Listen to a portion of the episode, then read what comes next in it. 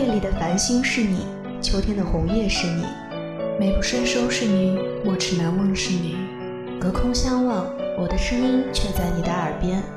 两心无间，你我的故事用网线相连。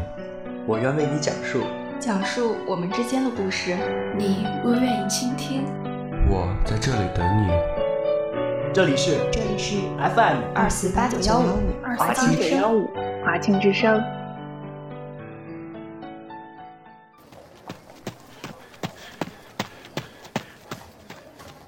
请问有什么需要帮助的吗？我。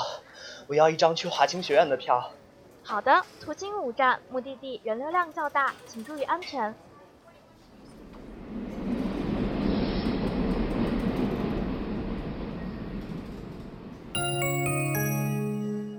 下一站，关注你所关心，传达你想了解。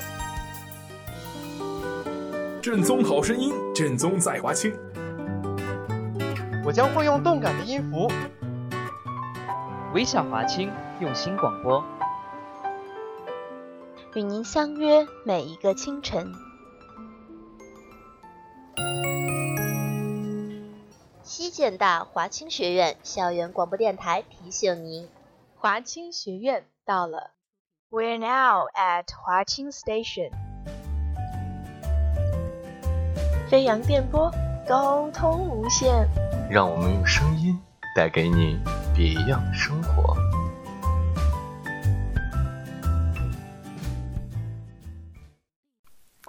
Hello，大家好，这里是 FM 二四八九一五华清之声栏目，我是今天的主播在饶。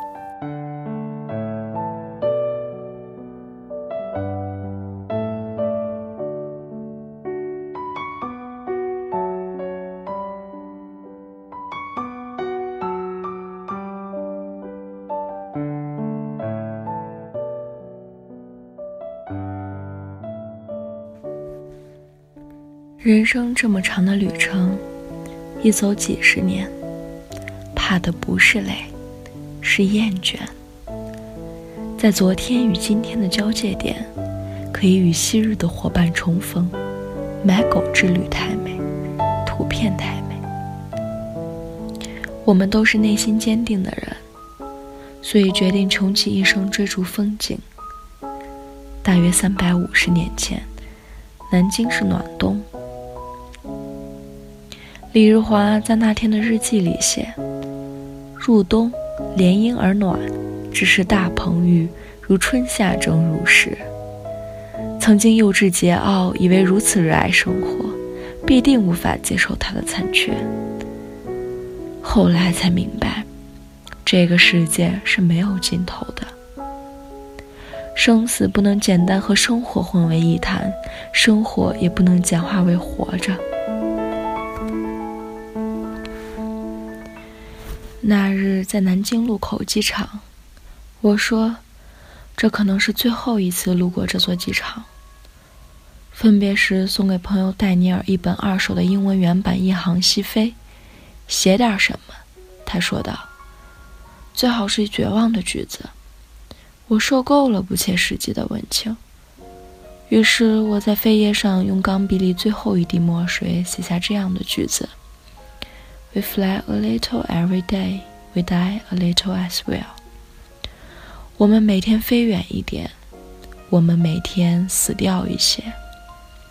戴尼尔看了之后说：“对，时间不多了，不要浪费。”他飞往新加坡，然后转机前往南美，我则开车回住处。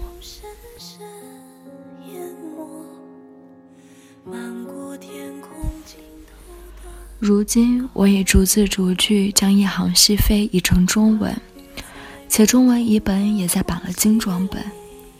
一个理想主义者，应该听从自己的心。戴尼尔听说后这样回答：“那次分别一个月后，戴尼尔发简讯来，离开南美的最后一天，在布宜诺斯艾利斯的旅店里梦见我。我问：你把书读完没有？”这么好的梦，可惜我是梦里的人，而非做梦的那个。当他在平安夜登上马丘比丘的时候，我正和当时的老板唇枪舌剑谈工作，他要砍我的预算。看见戴尔尼尔说终于到达马丘比丘的手机短信时，我忽然想起聂鲁达长是马丘比丘之巅中的句子。我看见石砌的古老建筑物镶嵌在清翠的安第斯高峰之间，激流自风雨侵蚀了几百年的城堡奔腾下泻。我终于按捺不住，发出一声叹息，合上面前的会议笔记。老板吓到，说：“怎样？不过是预算而已。”我把手机举给他看。马丘比丘，印加。他说：“你们这些人就是太理想主义。”据说，在大约十五世纪的时候。强盛的印加帝国选择在海拔两千四百米的崇山峻岭之间，以巨石建造起这座雄伟的城池，不过是为了离太阳更近一点。建造完这样的理想主义城市，留下许多谜团之后，他们便消失得无影无踪，仿佛那个以一双翅膀飞向太阳的伊卡鲁斯在最接近的时候坠落了。会议结束后。我给戴尼尔回简讯，问他：“你走了那么远，累不累？”他说：“人生这么长的旅程，一走几十年，怕的不是累，是厌倦。”不久，我终于辞去了白领的工作，第一站是南太平洋。我跨越季节和赤道，像戴尼尔说的那样，走得越远越好。住在斐济群岛的某个小岛上时，我决定尝试一直不够勇气体验的夜潜。教练在码头上检查我的装备，下水前给了我一把手电筒。没有多余的话，夜潜中途下起了暴雨，在水下只听见隐约的噼啪脆响。抬头的时候，在气泡间依旧能看见远处群山间的闪电，如坏了的灯泡一般明灭不定。教练示意我关上手电，我忽然发现四周和我们一起悬浮的，还有萤火虫一样的富有生物。一只很少见的粉红色海星从我肩头经过，它有透明柔软的触须。深夜的海洋与宇宙星空如此相像。当我们向更深处沉潜，感觉就如同往宇宙进发，如同飞往太阳的伊卡鲁斯。原来，当一个理想主义的旅人这么自由美好。那次旅行的终点是塔瓦尤尼岛，我去过的最远的地方。日期变更线在这里穿过，所以昨天和今天在这里相逢。皮肤黝黑的孩子们在山间的瀑布中嬉戏。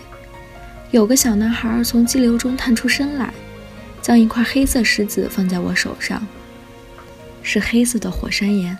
被磨去了棱角，我说：“谢谢，你很像我小时候的一个朋友。”他笑了笑，纵身回到湍流之中。那个邻村的男生和我同班，年级却大我三岁，是因为六级才和我同班。他的成绩差到老师都不愿意给他补习，所以老师安排他和我做同桌。可以随时问我怎么解数学题，怎么写作文，但他从没问过我任何问题，只是沉默地坐着。后来我很自觉地把做好的作业摊开放，他也不客气，飞快地抄，抄完却还是什么都不说。一次在去外婆家玩的路上遇到他，却突然上前和我说话，问：“你有空吗？”我说。有啊有啊，干什么？他想一想，很郑重地说：“我的狗死了，你陪我去埋了它吧。”我说：“好。”他回去抱了狗来，狗不大，可能才三四个月左右，常见的土狗。这只小狗一看就是只好狗，即便是死了，也是很乖、很听话的样子。人家的狗都死了，都扔野地里。我说：“他说。”不行，斩钉截铁。我在前面带路，他抱着狗跟在后面。那时候不过二年级，就算他比我大几岁，也毕竟年幼，不多时就要停下来歇一歇，我就要站在一旁站着等，努力想要说点什么安慰的话，最后却还是放弃了。我们沿着田间小道，一脚深一脚浅，走了很久很久。我特别想找个好点的地方，就像努力解一道算术题一般。他越来越吃力，满头大汗，但还是不言不语，默不作声地跟着。大概路过的这些地方，他都不满意吧。最后，我找了片面河的斜坡，藏在芦苇丛后面，安静的只听到风吹过芦苇叶的细响，还有水声。我回头看他，他点点头，就这儿吧。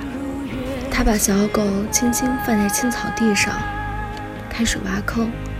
我拾了块碎瓦给他帮忙。斜坡上被切断的青草流绿色的血，血有清香味儿。坑挖得很深，我将四周的青草密密铺在里面。他轻手轻脚把小狗放到坑里后，突然很担心地说。你说会不会很冷？我认真想了想，回答：盖上土后应该不会。要不要不你再抱它一会儿吧？他摇了摇头，开始填土，下定决心似的。然后我们一前一后回家去。后来他还是没和我说过话，每次考试也依旧不及格，成绩差到他家长去给他算命。算命先生说：“症结在名字，得改。原来他单名一个森，那是三个木叠加。我们那里人说木，即是骂此人呆傻。但他太顽固了，改了名字后依旧孤我，依旧不及格，依旧留级。再后来，他留级的次数实在太多，老师们为了保护这个珍贵的名额，再不让他留级。他也终于小学毕业，到初中继续留级。”我不知道那条小狗是怎么死的，也不知道它什么时候毕了业，我们再也没见面。如今的我已像手中的这块火山岩，被时间磨去了大部分棱角，坐在岸边注视着孩子们在黄昏壮丽的日落中逆流而上。但我坚信我那位旧同桌，他曾那么固执地保持沉默，如今一定也以自己的倔强挣脱了人世的激流。仿佛置身温暖洋流的中心那样，悠然自在地漂浮在世界的某个角落里。